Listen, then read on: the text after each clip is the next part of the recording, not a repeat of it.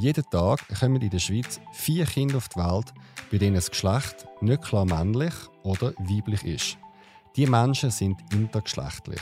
Eine davon ist Miriam. Die Literatur geht dann etwa davon aus, dass es so etwa 40 Variationen sind. So ungefähr. Es äh, werden aber immer, äh, immer wieder neue Mutationen entdeckt, die dann erklär neue Erklärungen sind. Thema: Ich bin Inter. Ist der Zurich Pride Podcast mit den spannendsten Menschen und den außergewöhnlichsten Geschichten. So bunt, so queer ist die Schweiz mit dem Alexander Wenger. Ich begrüße Miriam. Sie ist über 50 und Juristin aus Bern. Ihre Geschlechtsidentität ist Frau, das Pronomen sie und Miriam ist lesbisch. Sie ist Mitglied beim Verein Interaction Suisse und engagiert sich für die Intercommunity. Willkommen bei uns, Miriam. Schön, bist du da. Ja, hallo Alexander. Freut mich riesig, dass ich da sein kann.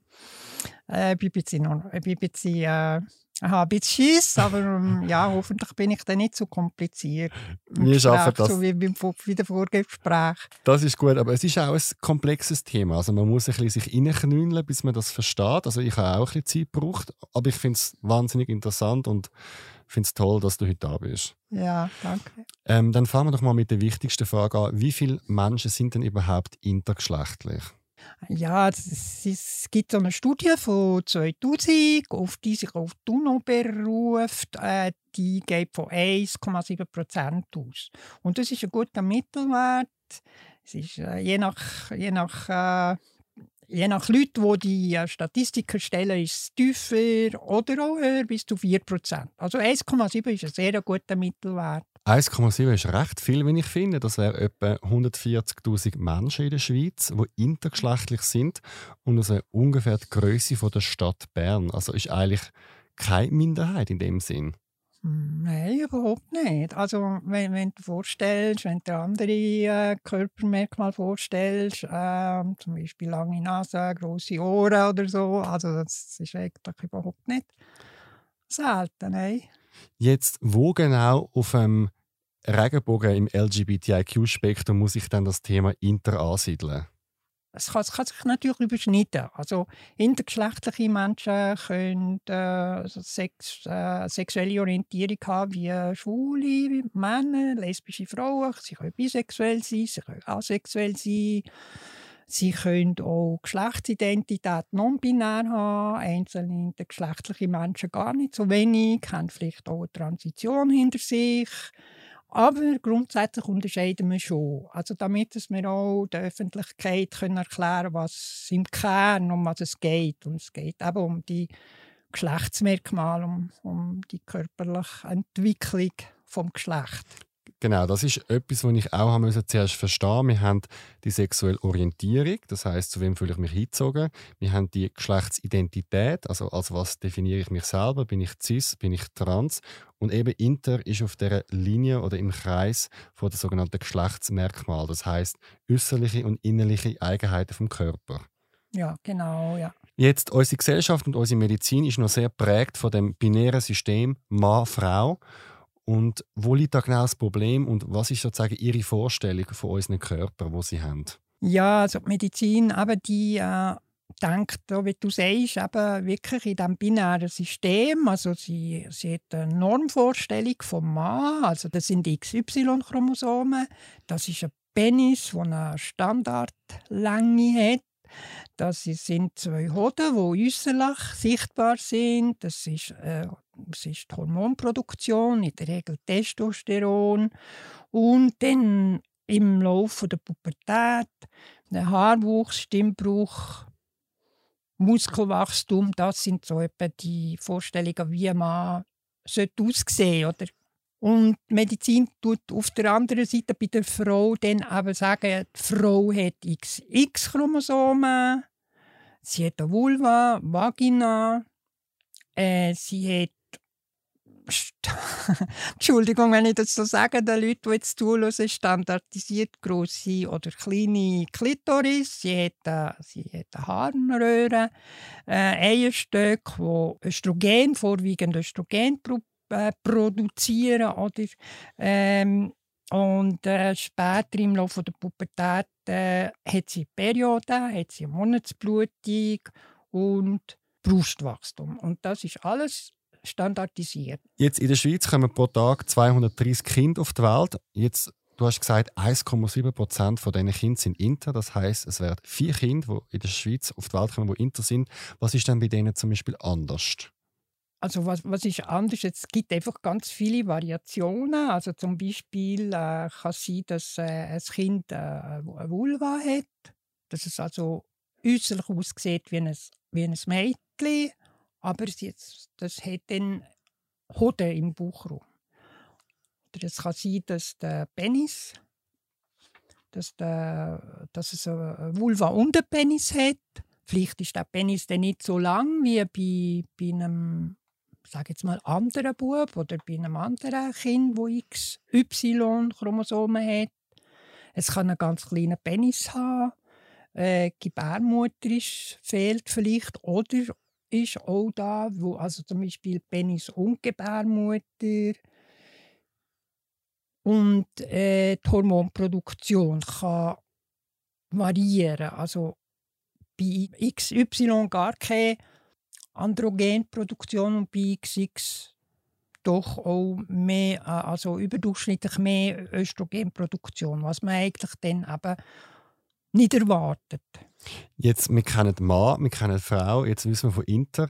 Wie viele Facetten oder Variationen gibt es denn in dem Interbereich von äh, Geschlechtsmerkmalen?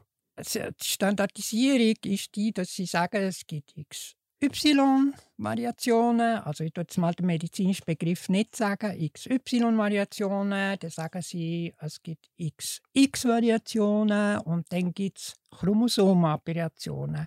Das macht Medizin seit 2006, machen sie das. Und dann gibt es innerhalb von diesen drei Oberbegriffen gibt's wiederum ähm, ganz spezifische äh, Variationen, wo dann wiederum sehr spezifische, spezifische äh, ähm, Variationen gibt. Und dann kommt, kommt die Literatur geht dann etwa davon aus, dass es so etwa 40 Variationen sind, so ungefähr.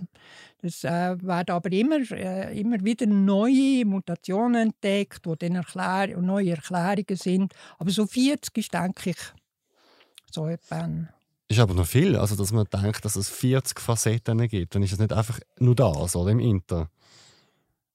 Ja, also eben, das sind alles dann auch Schematisierungen. Also wenn ich sage 40 Variationen, dann ist das auch eine, eine Schematisierung. Also ich versuche mir es immer so vorzustellen, dass man so einen, so einen Kreis sich vorstellt. Wenn vielleicht die Leute, die jetzt zuhören, sie haben so einen Kreis und auf diesem Kreis hast du dann einfach äh, ganz viele Variationen von, von Geschlechtern. Und eigentlich sind es dann mehr als 40. Also man kann eigentlich, also meine Vorstellung ist ein bisschen, dass ja eigentlich alle Menschen sehr unterschiedlich aussehen, oder, was ihre Geschlechtsmerkmale betrifft. Also auch äh, ein Mann, der vielleicht nicht in das Schema Intergeschlechtlichkeit ihnen gemäss Medizin, hat ja nicht, das haben ja nicht alle Männer einen gleich langen Penis und, und Hoden. Oder bei den Frauen sehen die Schamlippen auch nicht bei allen gleich aus. Oder ähm, man kann sich das so denken, oder? Das, ist, das ist sehr vari variationenreich. Ja. Jetzt, du hast eine von diesen 40 Variationen. Im Vorgespräch hast du mir gesagt, dass du über deine Variation nicht willst, im Detail reden Du bist aber offen, über die Umstände von deiner Geschichte zu erzählen. Wie hast denn du gemerkt, dass du Inter bist? Ähm, gemerkt ist, ist schwierig zu sagen. Also irgendwie habe ich das immer gespürt äh, von, von, von, von, mir selber. Aber ich bin Anfang 60er Jahre geboren also wie du gesagt hast, 55. Äh, und ich das irgendwie, ähm, das merkst du ja, oder? Äh, vor allem im Sportunterricht. Ich hatte noch Glück gehabt, wir hatten nur drei Jahre eine Turnhalle gehabt, sonst haben wir immer Freiturnen gemacht, die ersten sechs Schuljahre. Aber in diesen drei Schuljahren habe ich das definitiv gemerkt. Also, dann vergleichst du dich ja auch, oder? Mit dem Duschen. Und, und, und da habe ich das schon gemerkt, aber ich hatte kein Wort dafür. Gehabt. Ich konnte das nicht erklären. Ich hatte, ich hatte keinen kein Arzt, gehabt, der mir irgendwie Informationen gegeben hat. Und gemerkt, im, also im Sinn von, von einem konkreten Wissen, das, das ist noch nicht so lange her, also dass auch wirklich einen, einen Namen haben, also von meiner Variation, das ist 2015, also das ist noch nicht so lang, 2014, 2015 Was, ist das erst gewesen. Das ist ja also, wahnsinnig spät, oder? In dem Fall das Ja. Coming Out. Hast du mal dann mit deinen Eltern über das geredet oder haben dir deine, dein Umfeld gesagt, hey, Miriam, da gibt es etwas, was wir dir wollen sagen Oder haben die auch alles nicht gewusst, was ist? Ich vermute, dass sie es nicht gewusst haben. Ich habe nie mit ihnen geredet, nein, Bis heute nicht. die leben nicht mehr. Meine Eltern leben nicht mehr, also äh, ich habe nie mit ihnen darüber geredet. Was hat dir ich mit, geholfen? Ta mit, ich habe mit meinen Tanten darüber geredet. Mit zwei von meinen Tanten habe ich Jetzt im Alter, wo ja, du es von weißt, in den letzten zwei Jahren wie haben sie reagiert?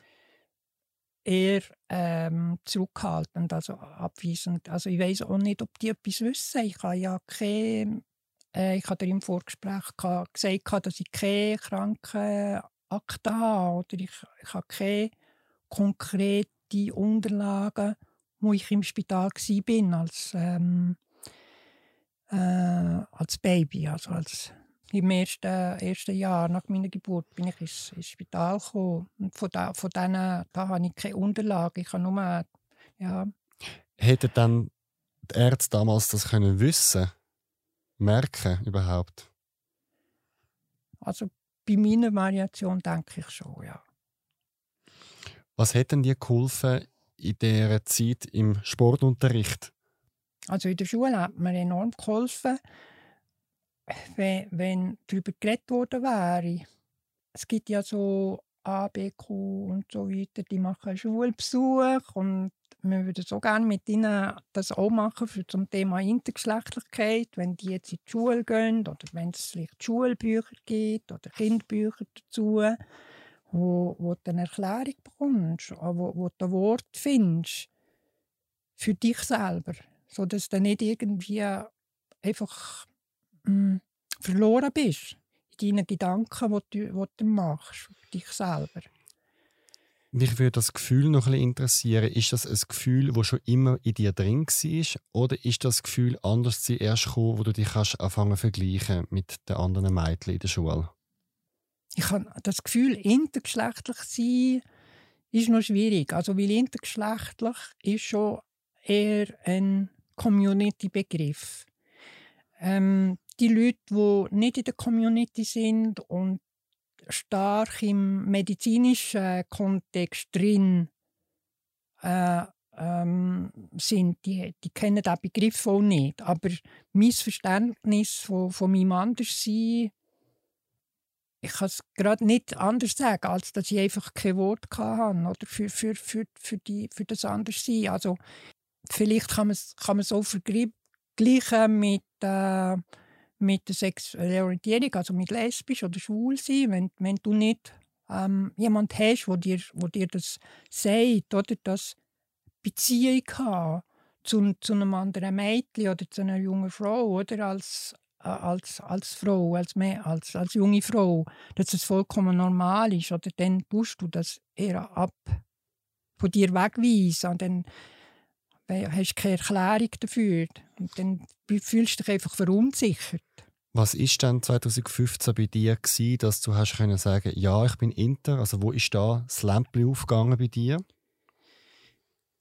Darf ich das noch ein bisschen präzisieren? Ja. Also es, es ist schon so, dass ich das schon vorher äh, auch wirklich, ich sage jetzt mal, realisiert habe. Aber wenn, wenn ich sage 2015, dann ist es wirklich einfach die medizinische Erklärung ist da gewesen. Also das ist, und, und vorher habe ich mich lange Jahre damit auseinandergesetzt, also mehr als zehn Jahre vorher. Und dann haben wir irgendwann haben wir Internet gehabt, oder das kann man sich auch so ein bisschen vorstellen. Es gibt ja auch noch nicht so ewig lang Internet und dann habe ich da auf dem Internet Sachen gesehen, in medizinischen Zeitschriften auch, oder wie ich auch geschrieben habe zu diesem Thema. Und, und dann siehst du mal irgendwo ein Bild, oder? Von einem äh, Kind wo, wo, oder von einer erwachsenen Person, wo, wo ähnlich wie du aussieht. Und dann in dem Moment hat es, glaube ich, Klick gemacht. Also, dass ich dann realisiert habe, das bin ja ich. Wie war der Moment für dich? Gewesen? Ja, extrem verunsichernd. Ich, ich habe nicht, äh, also zuerst mal verunsichernd. Also ich habe das ähm, von mir, äh, ich habe das nicht wollen akzeptieren, also verunsichernd. Also ich habe weiß auch nicht, vielleicht können wir nachher noch, noch, noch zu, zu, etwas äh, dazu sagen. Also ich glaube, viele, man muss sich auch vorstellen, du hast, äh, wenn, wenn jetzt ein Mann irgendwann im Leben vielleicht eine Genanalyse macht und dann sagt ihm der Arzt, ah, du hast gar nicht XY, Chromosomen, sondern du hast XX-Chromosomen, dann kann das schon noch ziemlich verunsichern. Oder? Dann kann das ganze, ganze, ganz viele Fragen auf, aufwerfen. Für Aber könnte es zum Beispiel jetzt auch sein, dass wenn ich einen Gentest machen oder einen Chromosomentest, dass bei mir auch eine Variation auftauchen und ich will es nicht wissen und merken, obwohl ich vielleicht jetzt sehr als Mann mich fühle oder als Mann gelesen wird. Jetzt rein medizinisch gesehen, das Chromosomen-Thema? Theoretisch schon, ja. Okay. Theoretisch schon. Es kommt einfach darauf an, wie, wie eben im Eingang, wie, wie die, die, deine Hormonproduktion äh, ist, was du für einen Chromosomensatz hast, ähm, das Aussehen äh, und dann, was so für, für innere äh, Geschlechtsmerkmale da sind. Ähm, es gibt die unglaublichsten Geschichten, ja.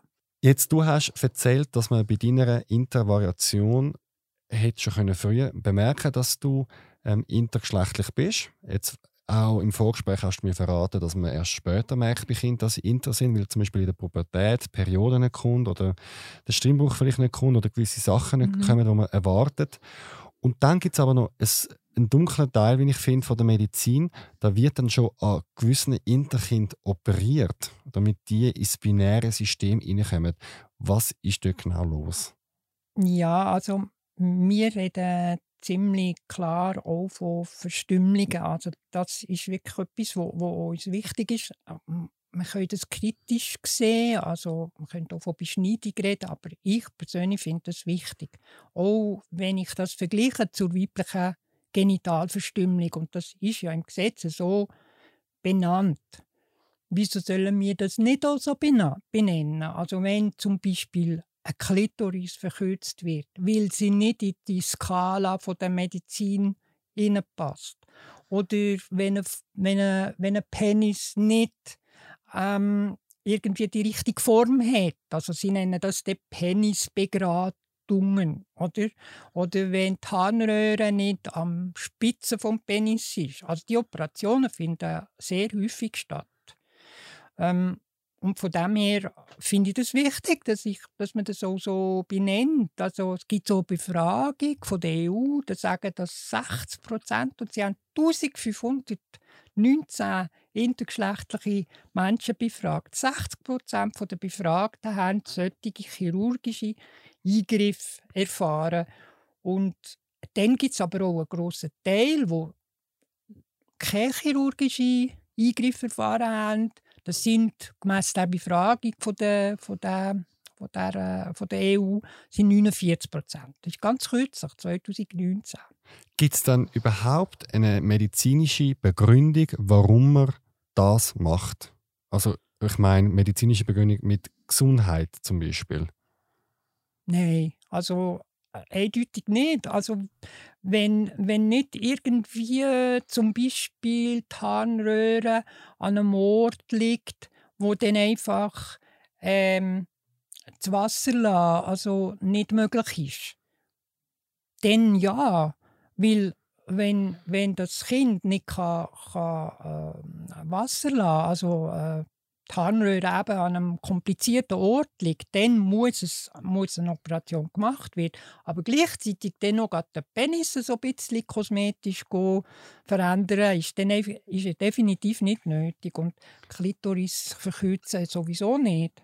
Was ist denn genau dort das Problem?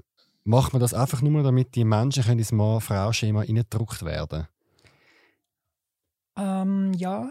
ja, wir haben es vorher von der Binarität wir haben es vorher mit, von der Binarität, das ist das Denken, wo die Medizin ganz stark in den, in den Lehrbüchern, in den Anatomiebüchern ganz klar äh, da ist. Und mm, ich weiß es auch nicht. Das, das ist ein schwieriges Thema. Wie läuft so etwas ab? Also geht da ein Arzt oder Ärztin zu den Eltern und sagt, ihr Mädchen hat zwei Hüte im Bauch, wir müssen das rausnehmen und die Eltern sagen ja? Oder machen die das einfach im Spital einfach so?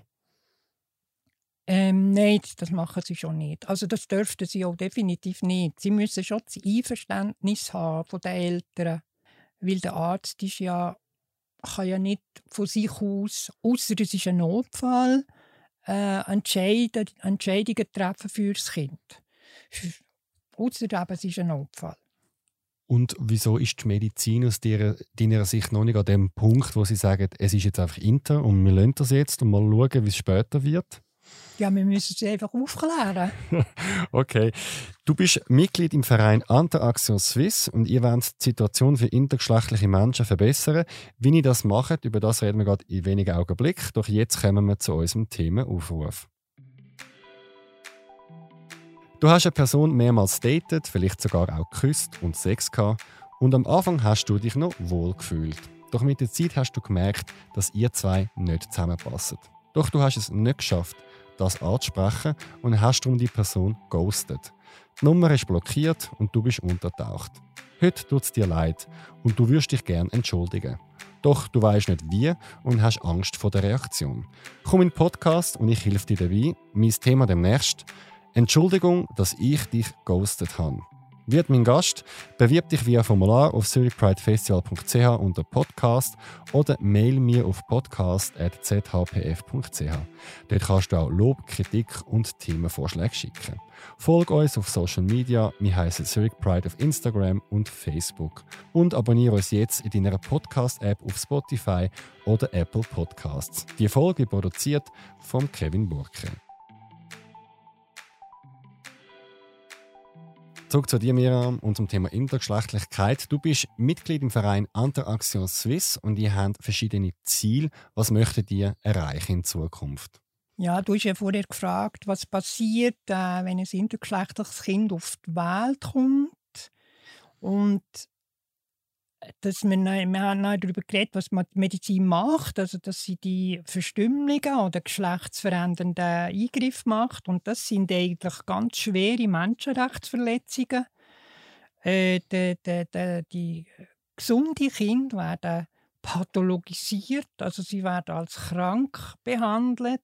Es finden medizinische Eingriffe statt, ohne eine persönliche Einwilligung, also äh, mit ohne Selbstbestimmung, also Verletzung von der Autonomie, ohne ein Recht auf eine offene Zukunft, weil die Eingriffe haben schwerwiegende Folgen. Also wenn zum Beispiel, wenn ich gerade ein Beispiel darf sagen, oder bei einem ähm, ich sage jetzt Mädchen, äh, die, die, die, die Hoden im Bauchraum entfernt werden nach, nach der Geburt oder vielleicht auch später, dann muss das Mädchen ein Leben lang Hormon schlucken, wo es sonst nicht müsste, wenn's, wenn es die Hoden könnte behalten, wenn nicht irgendwie hm, eben vielleicht ein gewisses Risiko da wäre.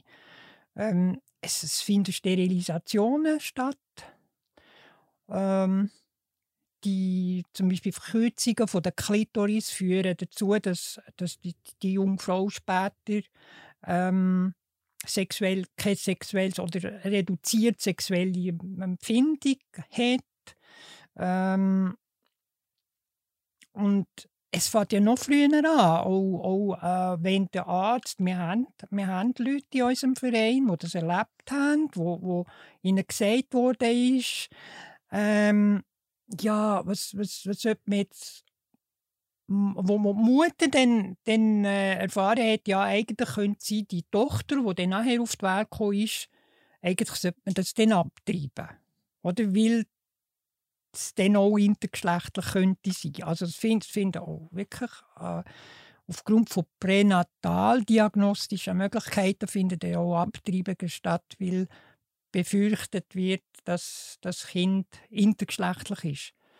Es finden auch vor, äh, vor der Geburt äh, Mediz ähm, medikamentöse Behandlungen statt, um die, ähm, um die Variation zu verhindern oder um sie irgendwie abzuschwächen und so weiter. Also das ist eine ganze Reihe von, von, von Folgen, die das äh, hat oder Ursachen, die, die, psychische Traumata. Wir werden unsichtbar gemacht in der Gesellschaft, stigmatisiert.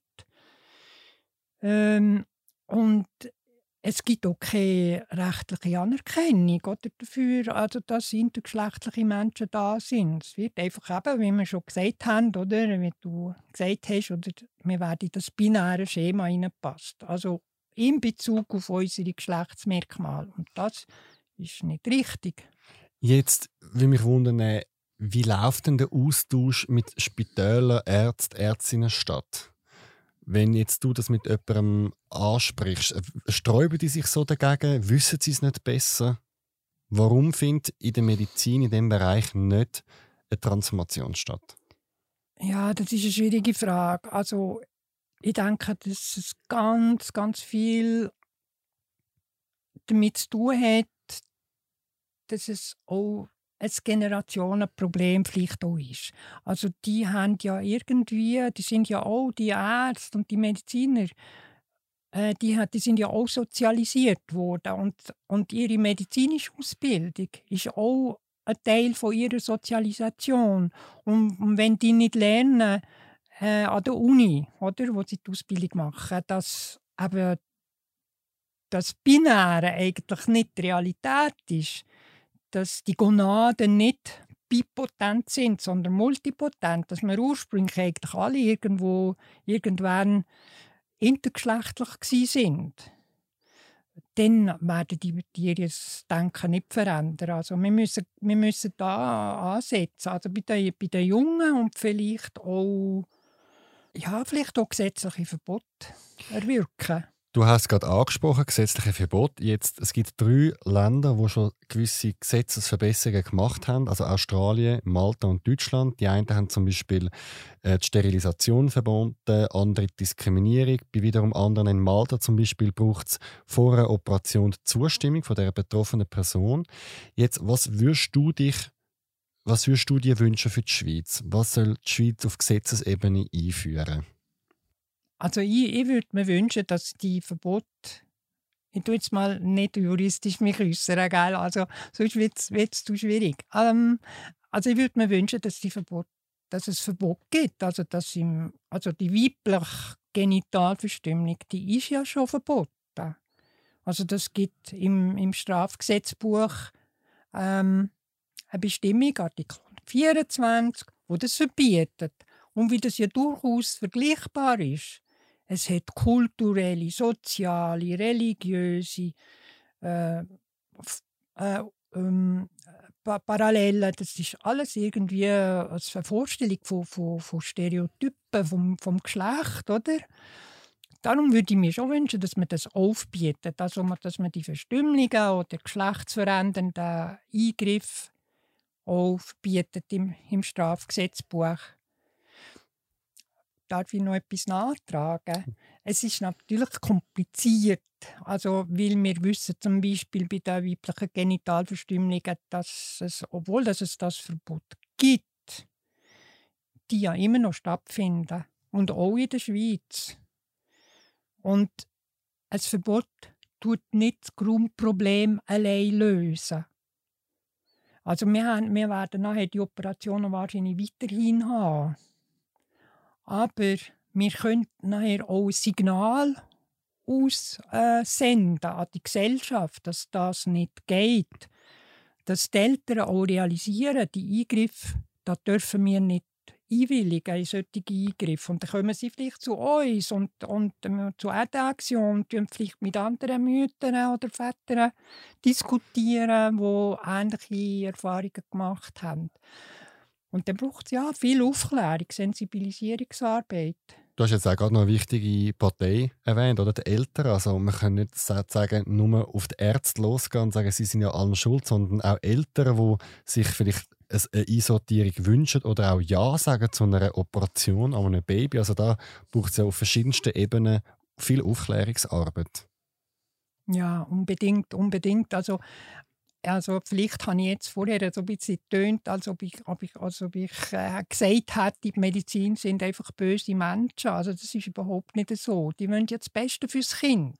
Sie wollen wirklich das Beste vom Kind. Wir kennen ja auch einzelne Leute und wir haben auch gute Erfahrungen gemacht. Oder wir haben jetzt gerade kürzlich mit, äh, mit Lausanne zusammen geschafft. Also es tut sich schon etwas. Also es ist nicht ganz hoffnungslos. Ähm, aber ich denke, sie tun die Eltern nicht genügend äh, aufklären. Sie tun, ähm, gehen aber doch noch stark von der binären Geschlechtervorstellung aus und tun dann, äh, tun den Eltern nicht alle äh, Gefahren und Risiken mitteilen wo die Eltern dann vielleicht hellhörig werden und denken, ja hallo, also ich wollte ja nicht, dass meine Tochter äh, ähm, keine normale Sexualität hat. Also normal, was ist schon normale Sexualität? Aber ähm, das, das, das ist wichtig, oder? Und, und ja, das wäre sicher ein wichtiger Punkt. Jetzt sind wir schon langsam am Ende von unserer Folge. Was ist so dein Wunsch und deine wichtigste Botschaft zum Thema Intergeschlechtlichkeit? Die wichtigste Botschaft ist die, dass intergeschlechtliche Menschen oder Inter Intermenschen ähm, Geschlechtsmerkmale haben, wo, wo sehr divers sind, wo aber keine Krankheit sind. Also wir sind nicht krank, nur weil wir ein bisschen anders aussehen zwischen den Beinen oder im Bauch oder weiß ich wo. Und äh, vielleicht noch ein zweiter Punkt. Ähm, intergeschlechtliche Menschen haben genauso eine Sexualität, haben, haben eine Geschlechtsidentität, äh, wo, wo, wo vielleicht auch nicht binär ist. Also wir haben ja jetzt von der Nicht-Binarität von, vom Körper geredet und auch intergeschlechtliche Menschen sind vielleicht non-binär, also definieren sich nicht als Mann, als Mann oder als Frau oder sie haben, sind vielleicht lesbisch oder sind schwul oder leben irgendeine Form von Sexualität. Ich glaube, ich weiß nicht mehr sicher, ob ich das gesagt habe. Aber äh, intergeschlechtliche Menschen haben auch etwa die mal eine Transitionserfahrung gemacht. Das gibt es je nach Variation doch noch häufig. Hm, ja, das ist etwa das Wichtigste. Und dann würde ich mich natürlich freuen auf vielleicht Rückmeldungen. Ja, sehr gerne. Ich danke vielmals, dass du da bist, Mirjam. Ja, danke vielmals, Alexander. Echte Menschen, unglaubliche Geschichten. Der Zurich Pride Podcast auf Spotify und Apple Podcast.